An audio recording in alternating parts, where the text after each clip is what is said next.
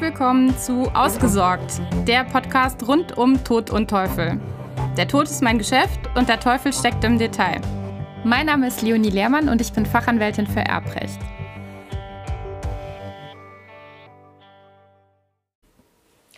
In konsequenter Fortführung der letzten Folge, in der es um die minderjährigen Adoptionen ging, geht es heute um das Phänomen plötzlich Prinz bzw. Prinzessin nämlich die volljährigen Adoptionen. Also auch ein Volljähriger kann als Kind angenommen werden. Voraussetzung dafür ist allerdings, dass die Annahme sittlich gerechtfertigt ist und dass zwischen dem annehmenden Elternteil und dem anzunehmenden Kind bereits ein Eltern-Kind-Verhältnis entstanden ist. Die Wirkung der Adoption eines Volljährigen ist im Gegensatz zur minderjährigen Adoption auf die rechtliche Beziehung zwischen Annehmenden und dem Angenommenen begrenzt. Das bedeutet, dass der Adoptierte die Bindungen zu seinen leiblichen Eltern nicht aufgeben muss, sondern ein weiteres Elternpaar hinzubekommt. Durch die Adoption wird somit ein weiteres zusätzliches Verwandtschaftsverhältnis geschaffen. Bei der Erwachsenenadoption handelt es sich anders als bei der minderjährigen Adoption eben nicht um eine Volladoption, wobei eine solche möglich wäre, allerdings nur auf Antrag und unter bestimmten Voraussetzungen. Es wird jedenfalls nicht der Regelfall sein. Die volljährigen Adoption hat in der Folge auch andere erbrechtliche Konsequenzen als die Adoption eines Minderjährigen. Denn die adoptierten Kinder werden doppelt erbberechtigt. Sie sind gesetzliche Erben sowohl ihrer leiblichen Eltern als auch eben ihrer neuen annehmenden Eltern und können ihr Erb- und Pflichtteilsrecht nach dem Tod eines jeden dieser vier Elternteile auch geltend machen.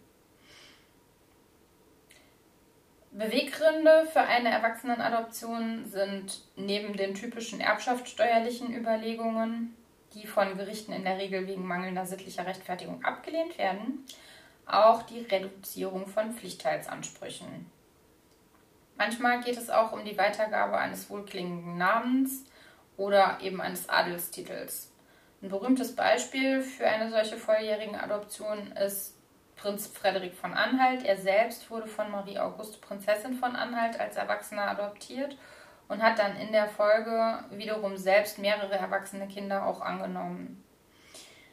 Anders als bei der minderjährigen Adoption können auch vermögensrechtliche Interessen der Kinder des Annehmenden oder des Anzunehmenden der volljährigen Adoption entgegenstehen. Also das hatte ich im Rahmen der minderjährigen Adoption gesagt, dass das äh, normalerweise vermögensrechtliche Themen keine Rolle spielen, aber hier bei der volljährigen Adoption ist es eben so, dass vermögensrechtliche ähm, Interessen der eigenen Kinder des Annehmenden durchaus ein Grund sein können, warum eine solche Adoption nicht bewilligt wird. Weitere Gründe, weshalb Erwachsenenadoptionen zum Teil abgelehnt wurden in der Vergangenheit, sind, wenn es zum Beispiel nur um die Fortführung eines bestimmten Adelsnamens ging und deshalb die Adoption erfolgen sollte. Oder aber auch ganz krasser Fall, wenn zwischen dem annehmenden Elternteil und dem Kind, also dem erwachsenen Kind, das als Kind angenommen werden soll, äh, vorher irgendwie sexuelle Beziehungen bestanden. Das geht natürlich nicht. Auch wenn klar erkennbar ist, dass die Adoption hauptsächlich steuerlich motiviert ist, dann wurde in der Vergangenheit zum Teil schon die Adoption abgelehnt.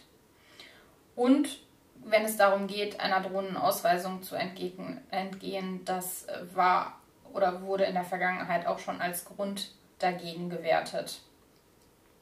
Man muss also immer schauen, gibt es einen gerechtfertigten Grund, weshalb jetzt tatsächlich davon auszugehen ist, dass zwischen dem annehmenden Elternteil und dem volljährigen Kind ähm, irgendwie ein, eine besondere Eltern-Kind-Beziehung bestand, ja oder nein.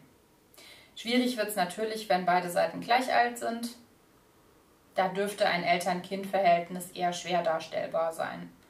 Aber nichtsdestotrotz möglicherweise auch nicht ausgeschlossen. Aber wie gesagt, sehr schwierig. Auf jeden Fall bleibt festzuhalten, dass die Erwachsenenadoption durchaus ein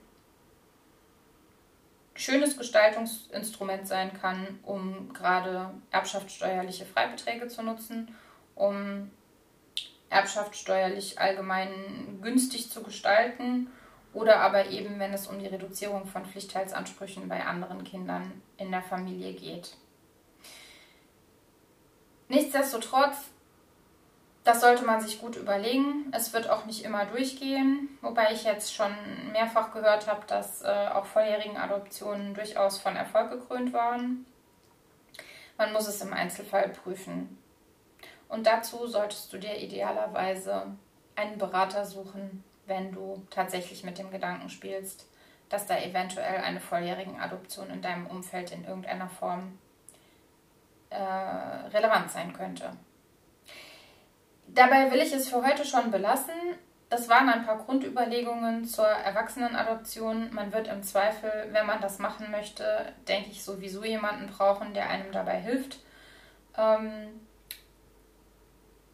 aber zumindest ist jetzt mal klar, dass eben die volljährigen Adoption den Charme hat, dass man am Ende vier Elternteile hat und eben nicht nur jeder andere normale Bürger, eben nur zwei. Nun denn, wenn dir das gefallen hat und dich das weitergebracht hat, dann würde ich mich wie immer freuen, wenn du mir eine Bewertung hinterlässt und ähm, idealerweise auch beim nächsten Mal dir die nächste Folge anhörst. Vielen Dank fürs Zuhören.